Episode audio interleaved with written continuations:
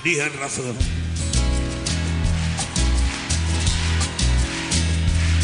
Mis amantes, en eso de que antes el malo era yo, con una excepción.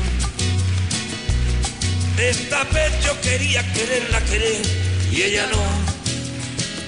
Así que se fue, así que se fue. Me dejó el corazón en los huesos y yo de rodillas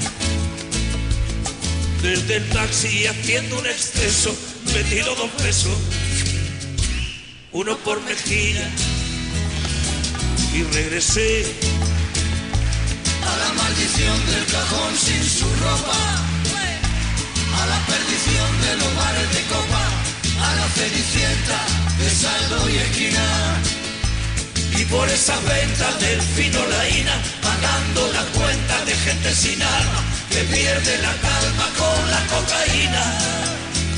Volviéndome loco. Ay, volviéndome loco. Derrochando la bolsa y la vida, la fui poco a poco, dando por perdida. Y eso que yo, para no agobiar con flores a María, para no asediarla con mi antología de sábana fría y alcoba para no comprarla con bisutería, ni ser el fantoche que va en romería con la cofradía del santo reproche. Buenos días, buenos días. Estamos aquí en la radio La Paquita, iniciando ahora la transmisión en vivo y recién con unos audios, este, Luis Zamora, un poco de Julieta Venegas. La entrevista de Zamora fue ayer en C5N sobre el paro del lunes, eh, llama a autoconvocarnos. Y bueno, primer tema de la mañana, hoy con Luis Zamora, y primera conversación, tenemos la suerte de encontrarlo tempranito a Rubén, al querido Rubén Esper Ader, el director de la revista La Vena, docente, estuvo ahí en la carpa de los docentes el otro día. ¿Cómo te va Rubén? ¿Me escuchás? Eh, buen día, Gustavo, un gusto en estar en tu programa y saber si llega bien la voz. Perfecto, te estamos escuchando perfecto. Ujú. Buenísimo. Bueno, ¿cómo, cómo, cómo te toca, cómo te, cómo te encuentra la mañana, Rubén?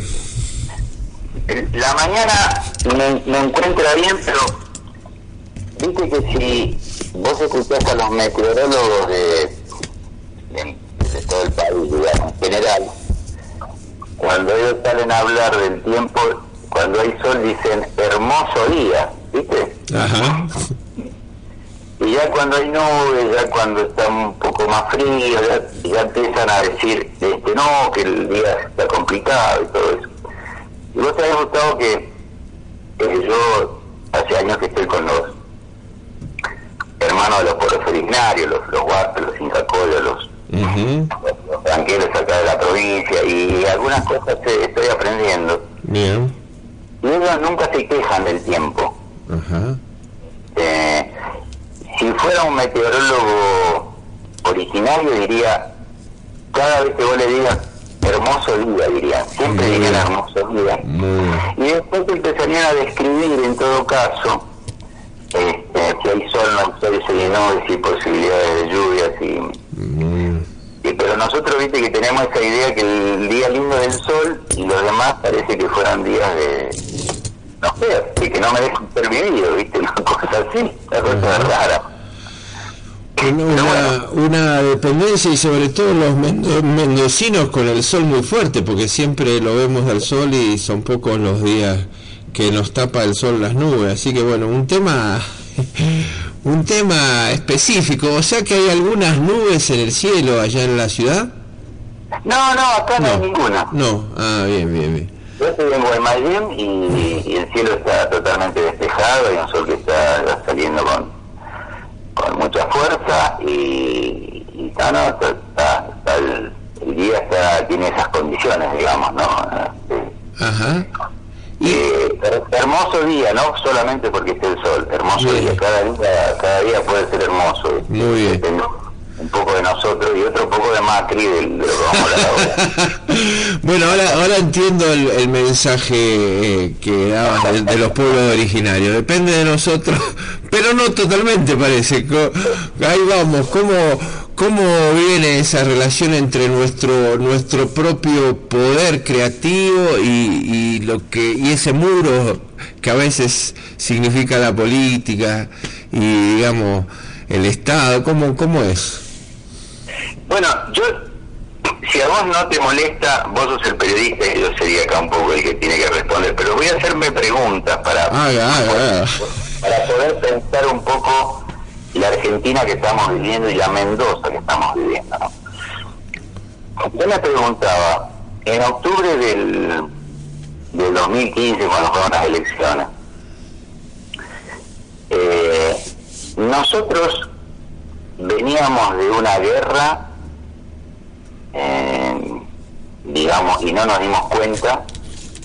O sea, acá hubo invasión, violaciones, este, devastación, eh, sumisión y acá hubo campos de concentración y no nos dimos cuenta. Veníamos de una guerra y tuvimos que elegir a una persona para que nos salve o nosotros veníamos de una democracia con muchísimos problemas, una democracia bastante débil, diría Abel Biagiotti, una democracia con, con muchos problemas sin resolver, con casos de corrupción, veníamos con sin una reforma financiera que toque los verdaderos intereses del país, sin una reforma bancaria que también toque los verdaderos intereses del país, con falencias en educación. Es decir, veníamos en un proceso democrático que podría mejorarse y por eso el cambio democrático, o, o, veníamos de una guerra y no nos dimos cuenta.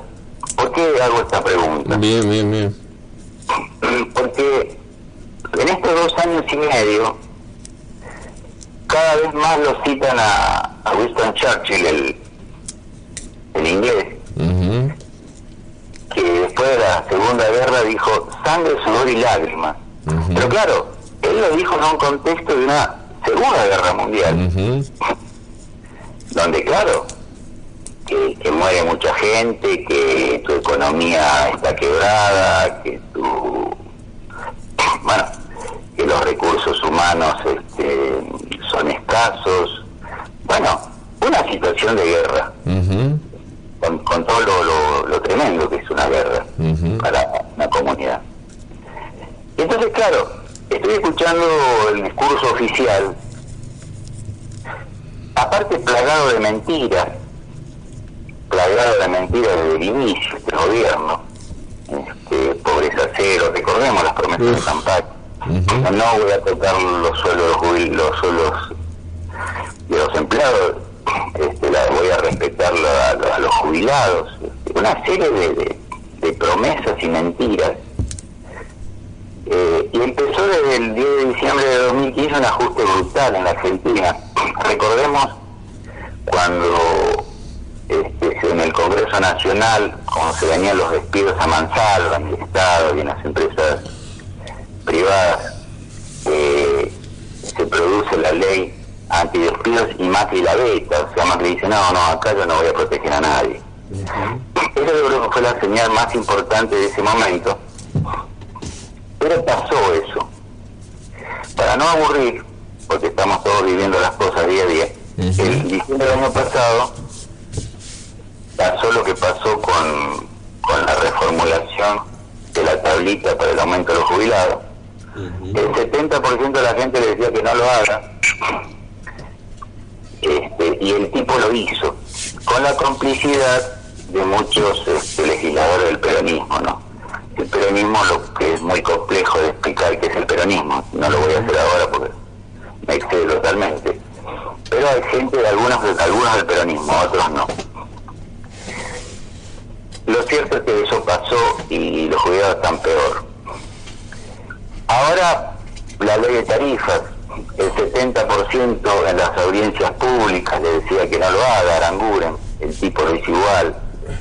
El 70% le dijo incluso con otras fórmulas de corrección, porque acá no es, eh, Macri no ha tenido oposición por oposición misma. Macri ha tenido una oposición hasta este momento con propuestas alternativas para todas las medidas que fue tomando. Entonces cuando fue a Aranguren, que acá yo estuve en las audiencias públicas también, acá se le proponía y se le decía cuánto es el precio de, de la extracción del, del gas, en este caso de boca de pozo, cosa que nunca dijeron, porque eso te permitía decir, bueno, ¿cuánto es la corrección? ¿Cuánto es el aumento que habría que hacer? este, nunca dieron ese dato fundamental para establecer un criterio de precios, ¿no? Lo cierto es que el 70% le decía que no y el tipo, eh, la ley de tarifas también la vetó.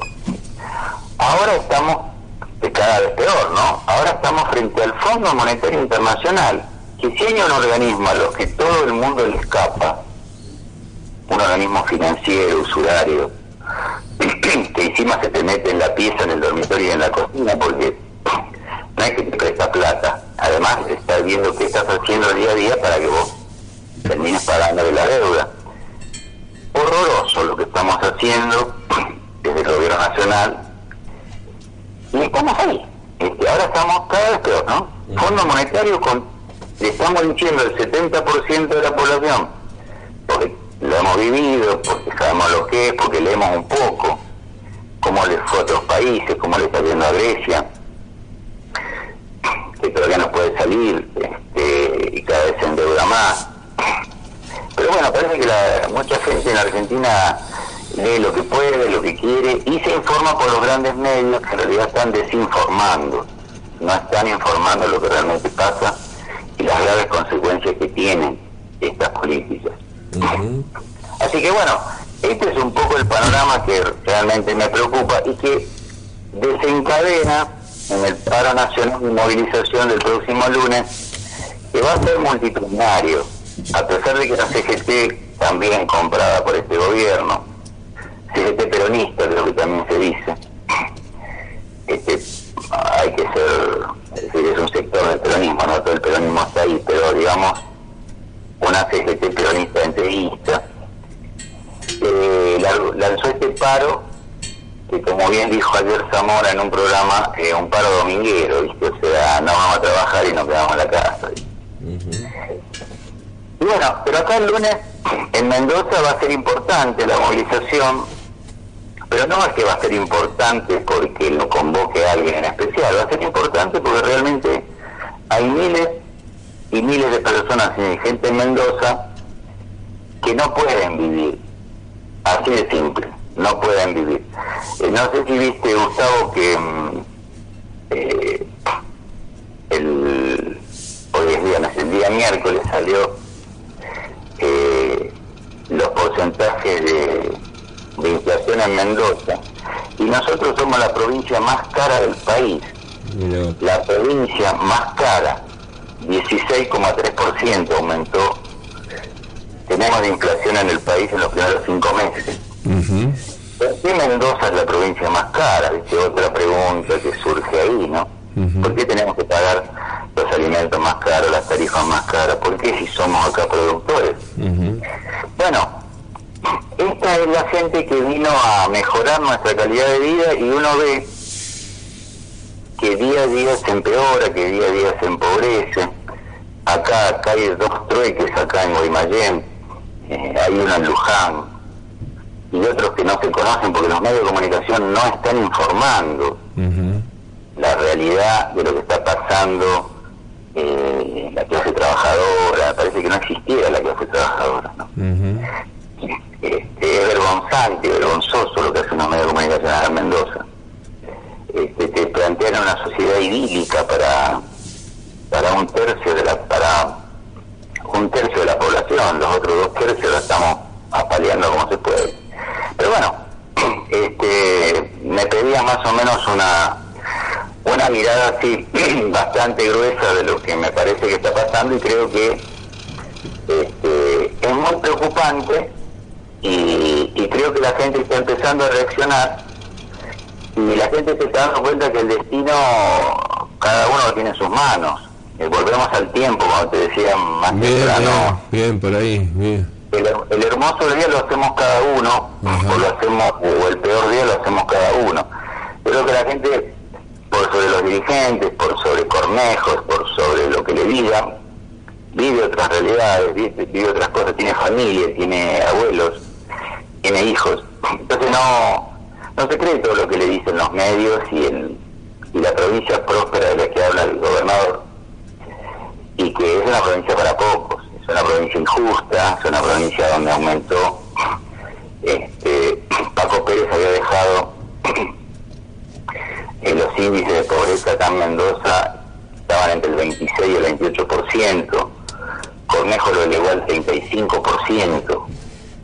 Así que bueno, ¿viste? Esto, estos son números este, feos de decir, pero pero que bueno, por ahí grafican un poco, pero creo que el que está, este, cada uno sabe lo que está viviendo y cómo, así que el, el día lunes creo que va a ser importante la movilización.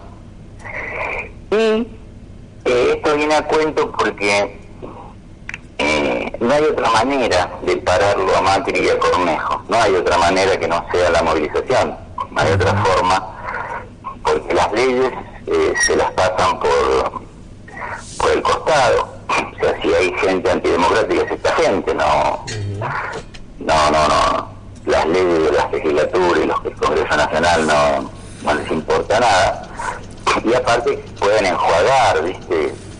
Te doy esto, me das esto, entre los dirigentes. Pero cuando la gente se empieza a movilizar, este, ahí sí es más preocupante porque cómo controlas a la gente en la calle.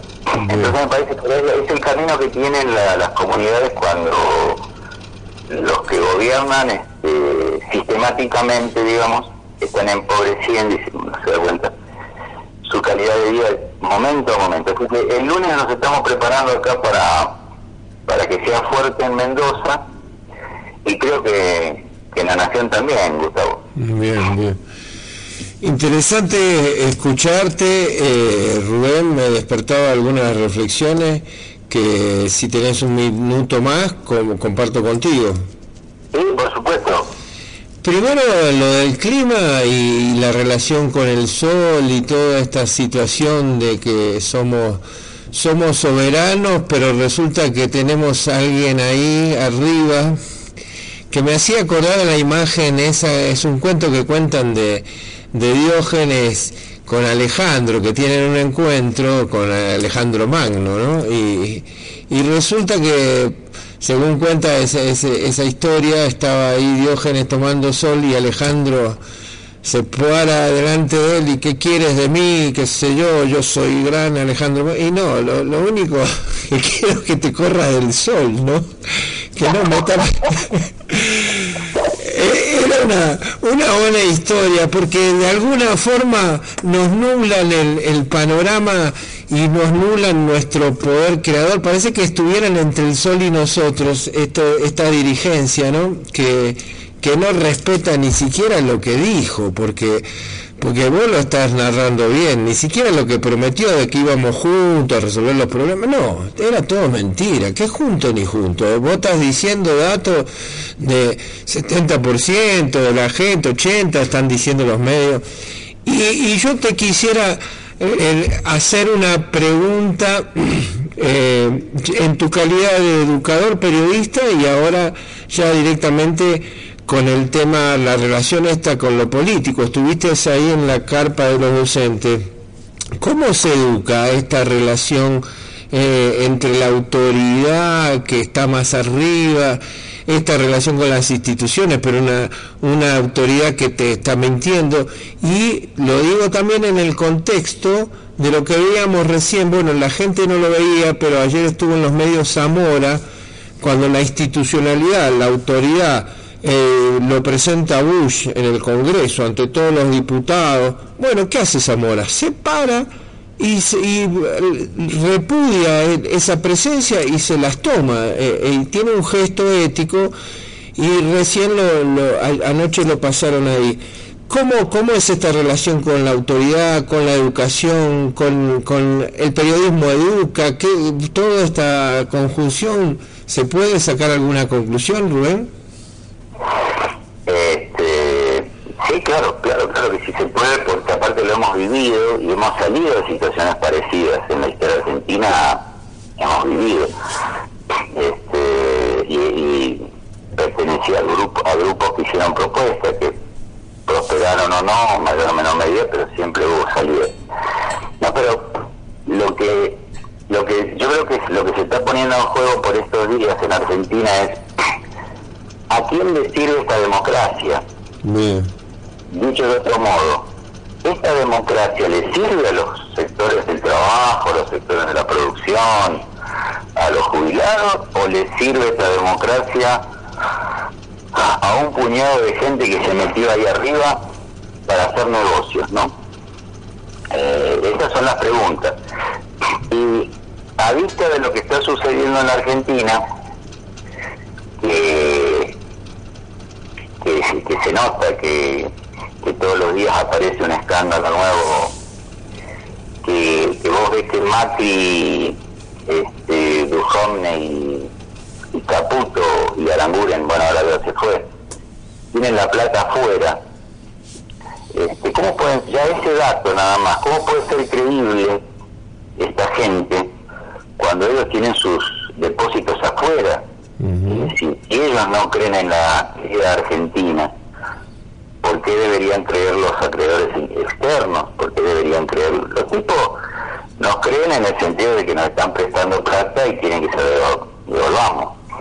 Pero no sé si va a estar Macri, Arango, este, Duhovne y Caputo para devolverla. va a estar el pueblo argentino. No sé si se entiende. Entonces, lo que digo es, este, eh, repasando un poco la historia argentina y la, los momentos de crisis, yo creo que hay que revelarse. Lo que a vos te permite cambiar algo, como decía Galeano, este, no es ser indigno, es indignarse. Y la indignación te lleva a revelarte. Y ahí tenés una salida. Te revelás, decís no, y buscas alternativas, te asocias con otros, y buscas cambiar el estado de cosas.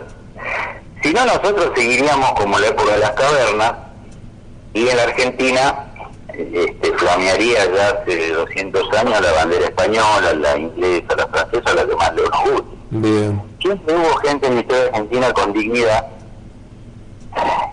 que en momentos históricos, difíciles y complejos este, se reveló, se indignó y salió a, una propuesta distinta, alternativa. Entonces me parece que ahí está, y la educación tiene mucho que ver con, tiene mucho que hacer ahí, porque en las escuelas, este, vos te das cuenta, eh, ahí aparece el dolor de la población, este, tanto en la pública como en la privada. Ahí aparece el dolor, porque vos ahí ves al niño que te viene en días este, muy fríos con, una ropa casi de verano, no tienen nada para ponerse, con calzados que están deteriorados totalmente. Eh, te das cuenta que esos están temblando en el aula, porque no desayunaron. Entonces vos te vas dando cuenta porque el docente está con toda esa realidad cotidianamente. Entonces ahí también explota esto que estamos diciendo nosotros en palabras, la niñez lo sufre, sufre estas políticas de ajuste, estas políticas este, de sálvese quien pueda, estas políticas que están alejadas de un, proyecto de vida para todos, es un proyecto de vida para un sector de la población, el que tiene algún recurso para resistir, pero este, hay mucha, mucho dolor acá la población y la escuela es el donde resuena todo. Entonces, este, me parece que sí que hay que el, por eso el, docente está tan menoscabado y tan arrinconado, porque eh, en algún sentido todo el que piensa un poco es peligroso para el sistema. Bien. te, haría una pregunta y eh, tomando lo que decís, y, lo digo públicamente para que la gente sepa que sos un licenciado en educación, que, venís de una formación académica, para que la gente sepa que la pregunta se la estoy haciendo a un, a un licenciado. Entonces, vos estarías diciendo que la rebeldía eh, es educativa, que la rebeldía es lo más sano, que la resistencia eh, contra este sistema incoherente es, lo más, sí, lo más autoformante, lo, lo más sano para que el humano se desarrolle. Y entonces la otra pregunta sería, y pero no hay ahí, te podría ser cualquier vecino, pero no hay ahí un fantasma de caos, no se, no puede lo que usted dice, señor, crear un caos y entonces, ¿qué pasa? No, yo creo que, el que estamos en el caos. Yo creo que estamos en el caos. Al contrario, yo quiero salir del caos. Estamos en el caos, ¿por qué? Porque vos no podés organizar tu vida, porque tu sueldo no te alcanza, tu jubilación no te alcanza, no puedes comprar alimentos, no puedes pagar las tarifas. Este, tus hijos tienen proyectos, pero te das cuenta que se cierran puertas. Entonces, ese es el caos. La política nos ha llevado a una desorganización total, donde en el mejor de los casos el que trabajaba 10 horas trabaja 12. Las empresas empiezan a manipular a los empleados porque te denigran, te humillan, si te gusta bien y si no andate, no hay indemnización, las leyes laborales se cayeron. Este es el caos. ¿Dónde está el derecho al trabajo, el derecho a la salud, el derecho a la educación, el derecho a la justicia. Este es el caos. por eso te decía que esta democracia me parece que no nos sirve a los sectores populares, a los sectores medios, a los sectores profesionales. Les digo unos poco vivos que lograron meterse, por supuesto con el voto de la gente, ¿no? La gente creyó y bueno, así estamos. Eh, pero no, yo creo que hay que salir del caos. Este, esta política nos lleva al caos, ya lo vivimos en Argentina. Eh, el Fondo Monetario Internacional, por eso la gente no lo quiere, porque claro. acá la receta del fondo, para no irnos tan lejos, el 76 con, con la dictadura, este, ya el gobierno de Isabel Perón, ¿te acuerdas que sí. Perón, Perón muere el primero de julio del 74, no me quiero ir tan atrás, pero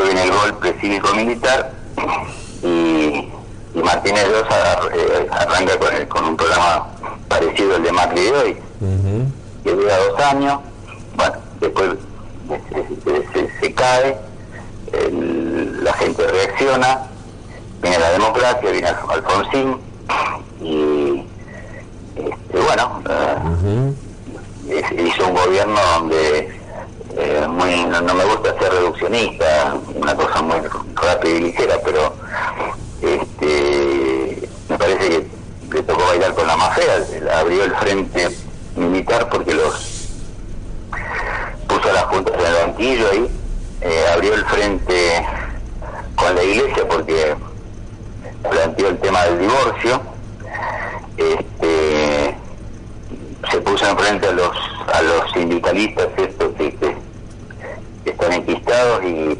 por la ley laboral para democratizar los sindicatos y bueno no no pudo prosperar. Es decir abrió muchos frentes el hombre y y bueno este un gobierno de transición democrática y terminó la hiperinflación después vino Menem también nos mintió la gente creyó y terminamos de la Rúa.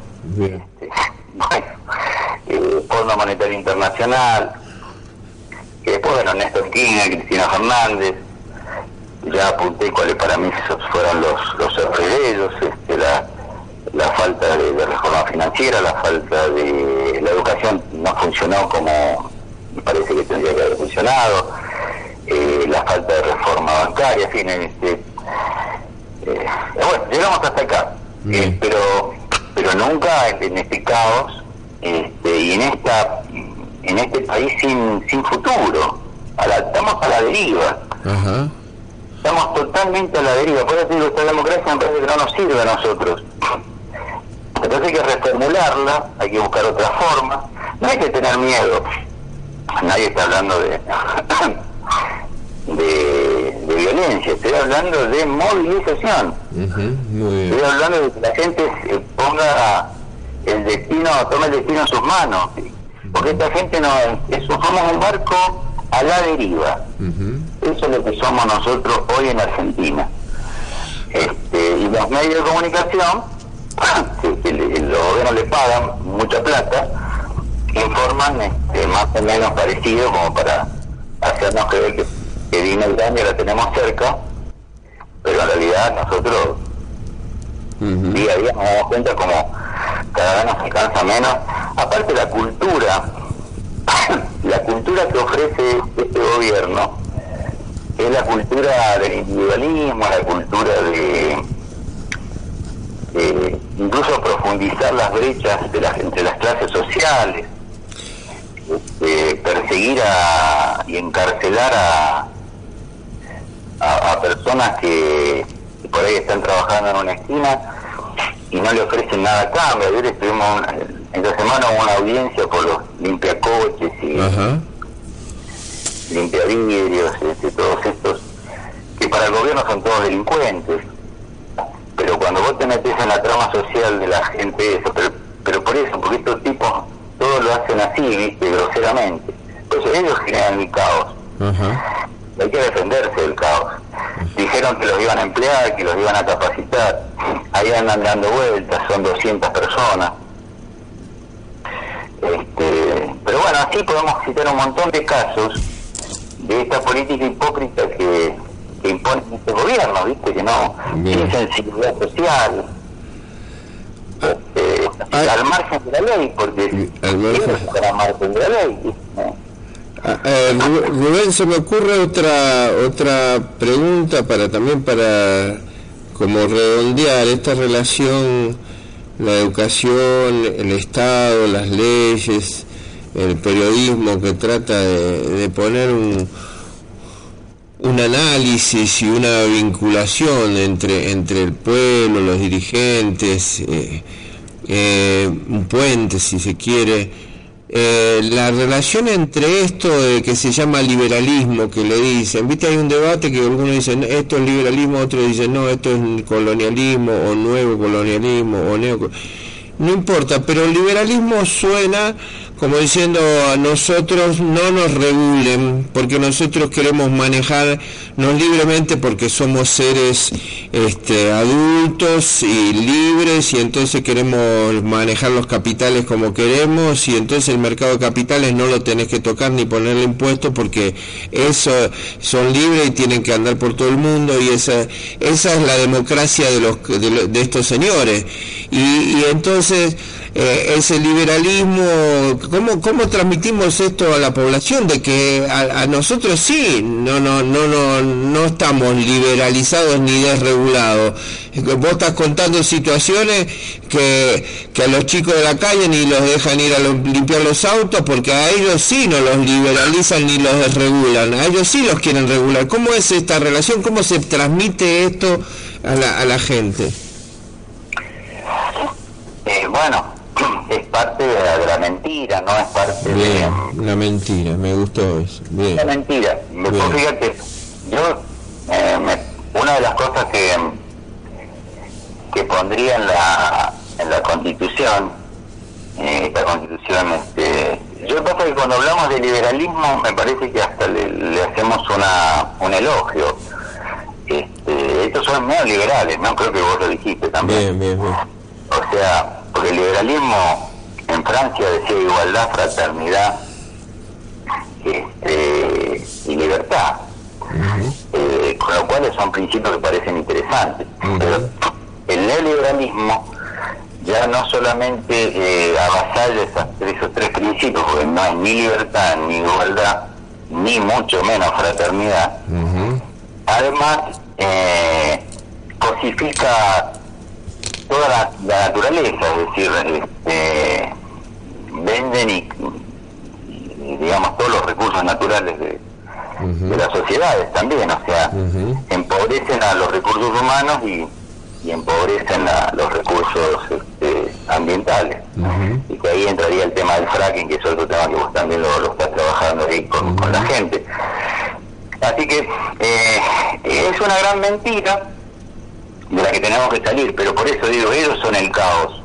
El caos es una, eh, te, presentan una forma de vida este, tranquila, organizada y ordenada, y por otro lado, vos te das cuenta en el día a día que no tenés un mango para, para hacer frente a las necesidades más básicas.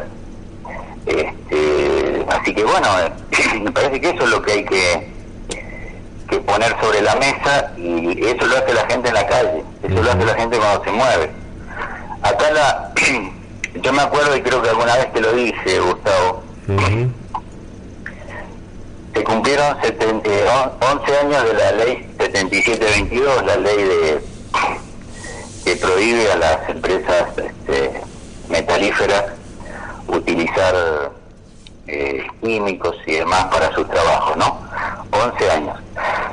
Yo me acuerdo que estaba en la legislatura el día de que se promulgó la ley, estaba Cobos acá en la provincia, eh, como gobernador, y los medios de comunicación habían puesto la, la pantalla partida, por un lado los ambientalistas, por otro lado los obreros de la minería, planteando una falsa dicotomía entre ambientalistas versus trabajadores. Pero cuando Alvear y San Carlos cortaron la ruta y ellos salieron a la calle a decir, no, no, no, somos este, comunidades enteras que nos oponemos y tenemos razones para hacerlo, solo cuando eso ocurrió los noticieros enfocaron eso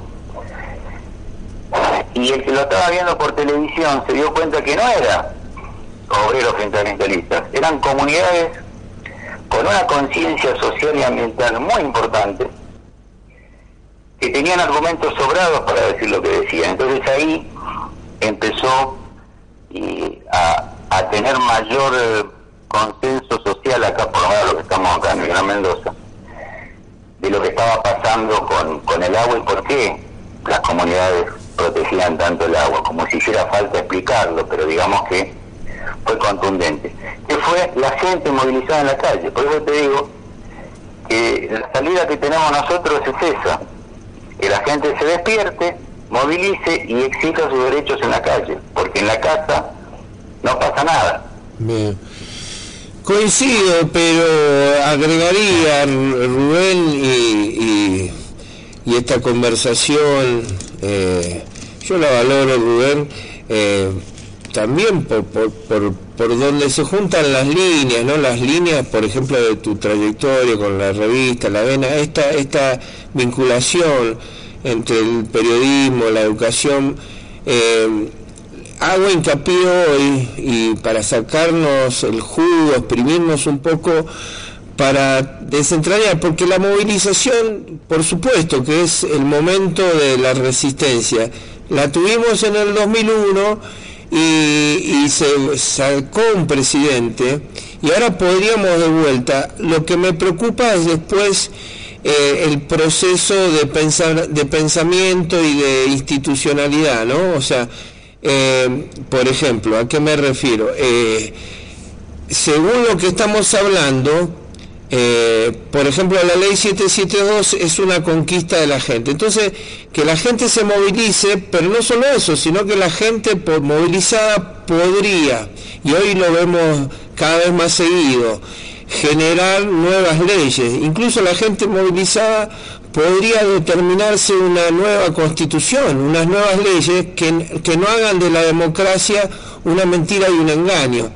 Y entonces para darle vuelta a esta relación de las instituciones y las leyes y de la gente y de nosotros, ayer por ejemplo, y este es un tema bastante cercano a nosotros en Uspallata, porque acá hay, si se quiere, no tenemos, bueno, ahora hay un terciario, pero no, somos gente de formación académica en Uspallata, por lo menos la mayoría, ¿no? Es una gente popular, un pueblo, donde la, digamos, mucha gente se autorreferencia en las iglesias como, como en esta cultura tradicional y en lo que es la ley. Ayer tuvimos una charla muy interesante con alguien de una, un, teólogo adventista sobre este tema de la ley. Y él me decía que, claro, con la, con la ley supimos lo que está bien y lo que está mal, pero ellos, ellos se referían a la ley bíblica, ¿no? Claro, y entonces el hombre me comentaba, y lo digo muy respetuosamente, que en la ley bíblica decía, ya como diciendo, ya todos sabemos lo que está bien y está mal. Y yo me quedé pensando, digo, no sé si todos sabemos lo que está bien y está mal. Ni siquiera sabemos cuál es la ley justa. Por ejemplo, él, él hablaba de que este, sabemos que no hay que codiciar la mujer del prójimo. Y yo digo, pero, pero eso era en un contexto de una humanidad donde la ley de Moisés decía que tu mujer, tu burro, eran parte de tu propiedad. Hoy, hoy evidentemente está cuestionado eso, la sociedad ha avanzado y la mujer ya no es propiedad del hombre. Entonces, si uno tiene una situación con la mujer de otro, también es responsabilidad de, esos dos sujetos. Obviamente es una situación problemática, pero, pero hoy no, no, no sé si esa es la ley, ¿no? Eh, no codiciar a la mujer del prójimo. Eh, no sé, te, lo, te largo este tema de la tradición y de lo que está bien y lo que está mal y la ley. Tenemos que pensar los ciudadanos y se educa a los chicos en pensar qué es, lo, qué es la ley y qué es lo justo. Claro, que por eso te decía que mm, si nosotros nos quedáramos con, con las cosas como están este, hace 5.000 años, este, no, no hubiéramos mejorado, evolucionado, ampliado nuestra conciencia social, nuestra conciencia ambiental, nuestra conciencia planetaria. Es decir, este, hay una elevación de la conciencia en base al conocimiento, a confrontación, a razones. Eh, pero bueno, viste, los que tienen una religión y, y se abrazan a un texto eh, dogmáticamente, les cuesta naturalmente pensar cosas distintas, pero cuando estamos hablando de educación de educación pública eh, y laica, entonces ahí sí no hay problema en que surjan alternativas, que haya creatividad, que haya eh, surgen este, nuevos derechos, nuevas formas de ver la, la vida, que no quiere decir que estén bien, simplemente lo que quieren decir es que son otras formas de, ver las cosas y de ver esto de lo que está bien y lo que está mal. Eh, eh, hay cambios en la sociedad. Lo importante, a mí por ejemplo la ley de, interrupción del, del embarazo que está en discusión ahora pasó a senadores, también marca el, grado de movilización, porque vos fíjate que de los dos lados, de las dos posturas, hay movilizaciones. Y, y hay un debate este, bastante importante, donde ahora recién eh, el debate es lo que va haciendo que unos y otros puedan acercarse o, tratar de entender lo que el otro piensa, sin los dogmas, viste, que, hay en cada, en cada postura, ¿no? Eh, así que yo celebro cuando hay este, debate y movilización y, se puede ir encontrando caminos. Eh, así que no sé si es esa la, la inquietud, pero eh, creo que la yo lo que te quería que, que se me quedó hace un rato eh, para las comunidades originarias por ejemplo el mentir es, es grave. Es grave en un dirigente es grave en toda persona pero sobre todo en un dirigente. Y pero para nosotros es normal mentir. Hola. Sí te, te escucho Rubén te escucho atentamente. Yo escuchaba en la época de Menem por ejemplo decir bueno el propio presidente Menem dijo, si yo les hubiera dicho la verdad, no me hubieran votado, ¿te acordás? Claro. O sea que acá se hace un culto a la mentira. ¿Cómo se puede edificar una sociedad de la mentira? Esta es una cuestión que tenemos que revisar. ¿Cómo nos vamos a acostumbrar a que nos mientan los políticos porque todos mienten un poco? Acá no se puede mentir nada.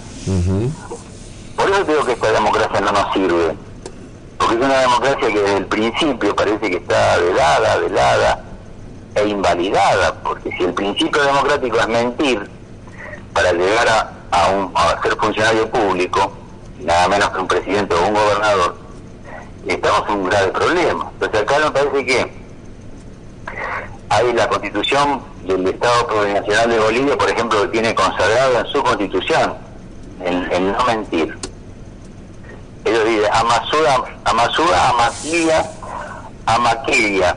No seas vago, no seas mentiroso, no seas ladrón. no son diez mandamientos, son tres nada más. No seas vago, no seas ocioso, no seas ladrón, no seas corrupto, ¿no? Y acá nosotros tenemos presidentes corruptos, ministros corruptos, y vamos para adelante. Entonces tenemos graves problemas en nuestra democracia, por eso digo que no nos sirve, porque si vos el que te está gobernando es corrupto y mentiroso, y el que estaba tenía atrás es también corrupto y mentiroso, y el otro, entonces, ¿qué estamos edificando nosotros? ¿Qué tipo de sociedad estamos edificando? Por eso la educación tiene que poner en debate esto, por eso la educación es el, el sitio, en todo caso, este, no, no el sitio, digamos, físico, sino eh, el, modo que tienen las comunidades para, para determinar la verdad de la mentira. el debate, el intercambio, el argumento, y no naturalizar las aberraciones que estamos naturalizando. Y roba, roba pero hace. ¿Cómo roba pero hace? No, no tiene que robar nada. No, ¿te das cuenta? Vamos metiendo como cosas que duelen, no es así, no lo puedo, no lo podemos este, modificar. Sí que lo podemos modificar, lo tenemos que modificar, porque ahí está la base de que nos, como nos va. Los tipos saben que pueden mentir impunemente una vez que consiguen el voto de la gente, y esto es válido para, para la clase política, el sindicalismo, donde hay elecciones de cualquier índole, porque de arriba ya, de arriba ya está, imaginar lo que es abajo. Bien, Rubén, ahí, este, quizá para ir redondeando ya, ¿no? Eh, para no tampoco cansar si hay audiencia eh, escuchando. Eh, un debate que, que, tiene que ver con esto, y vos que te acercaste también aquí, Ospallata, incluso a, Emilio, que ya partió, pero bueno, que tuvo, fue una referencia para mucha gente. Eh, yo tenía un debate con Emilio que tenía que ver con esto, o sea, con, digamos, como si fuera que este plano mental, y, él intentaba, Emilio, descartar ese plano mental como un plano muy confuso. Claro, porque cuando uno se pone a debatir y a ver los puntos de vista, sucede que el plano este de las palabras y el plano de las leyes es un campo, eh, como te diría, bastante inestable, bastante... Claro, entonces cuando uno se remite a lo que dijeron los textos sagrados tiene como una estabilidad o cuando uno obedece a la autoridad constituida sin cuestionarse eh, no le tiembla tanto la estantería. Pero cuando uno empieza a cuestionar, puede cuestionar todo este campo mental y se encuentra con que, por ejemplo, digo por lo del robo mismo, recuerdo que ahí cerca del, hospital italiano, cuando uno viene por los cóndores, ahí y dobla para entrar en, la ciudad, había una pintada que decía, la propiedad es un robo. Y era una pintada, una frase típica de los anarquistas, creo que era de Proudhon mismo, donde entonces uno se pregunta, bueno, el robo cuál es, porque si de golpe con esto de la propiedad sagrada y de golpe te compras media Patagonia y quién está robando a quién, ¿no? O sea, es complicado, ¿no? O sea, y entonces la gente termina huyendo de este plano mental porque te, te exige tiempo y tiempo para discernir. ¿Cómo, lo, cómo, ¿Cómo encaramos eso? ¿Cómo lo ves? Claro, preso. ¿Quién genera el caos? El, que miente, el que, el que es corrupto, el que persigue a los más vulnerables, a los más pobres, a los más débiles, a los jóvenes, a los viejos, eh, el que genera una política donde entra un tercio de los argentinos. ¿Quién genera el caos? ¿Esa gente o el que quiere salir del caos y buscar eh, mejores condiciones de vida para todos, este, ampliar los derechos que tenemos eh, los ciudadanos. El tema del que vos me, comentás de la propiedad privada, eh, bueno, yo estoy recostado en los pueblos originarios y, y les va muy bien con el la idea del sentido comunitario de la tierra. Este, en realidad siempre fue así hasta que después llegó la propiedad privada, estas mías, este estudio, y ahí vino la, la acumulación la acumulación de capital y el nacimiento del capitalismo. Y el capitalismo bueno nos trajo hasta acá y nos está envenenando el agua, los recursos naturales y la vida de las personas. Porque no dejan de ser estos gobiernos que tenemos condescendientes con el capitalismo. Entonces por eso te decía hay otro modo de ver la vida y de vivir la vida lo que pasa que no está expresado con, fuerza, con contundencia y la gente va buscando dentro de sus posibilidades alternativas. El, el punto de la, del sentido comunitario es un sentido que te permitiría, por ejemplo, solucionar uno de los graves problemas que tenemos nosotros, que es un tema el tema de la vivienda, por ejemplo. Este, porque ahí la gente se, se reúne comunitariamente y en base al trabajo con la tierra van teniendo los alimentos necesarios para vivir y se va estableciendo y se va organizando un modo de vida más autónomo y por lo menos donde no haya, donde haya, por lo menos donde haya para comer el día a día, no como pasa ahora donde vos no sabés si vas a comer mañana. Bien. Pero bueno, Bien. estamos en problemas, amigo.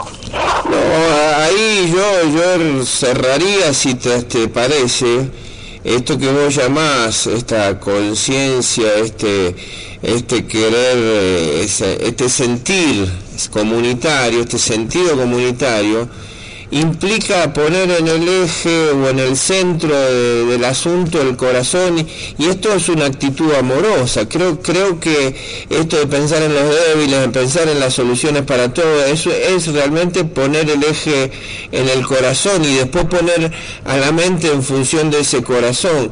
¿Coincidirías que por ahí va la cosa? Totalmente. Bien. Totalmente. Este, si no le ponemos sensibilidad, si no le ponemos sentido común, eh, ver al- a, la otra persona como, como un hermano nuestro, con, con, debe- con derechos y, y posibilidades, este, es, es la política que tenemos, ¿viste? Es, es la política del conciliábulo, de, la política corrupta, que ujú, el pueblo va para un lado y los dirigentes van para el otro, ¿viste? Entonces hay que conciliar eso, y la forma de conciliarlo es este, la gente moviendo el moviendo la planta para que hay que mover el árbol, hay que mover un poco el árbol, porque si no está ahí y no se mueve.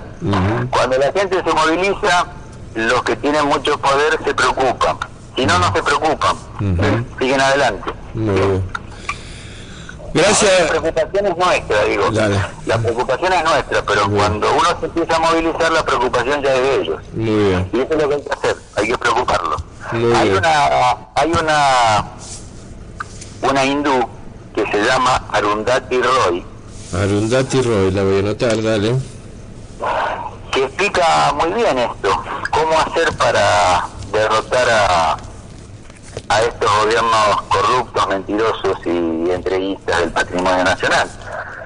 Lo dice de un modo muy poético, muy lindo, pero lo dice.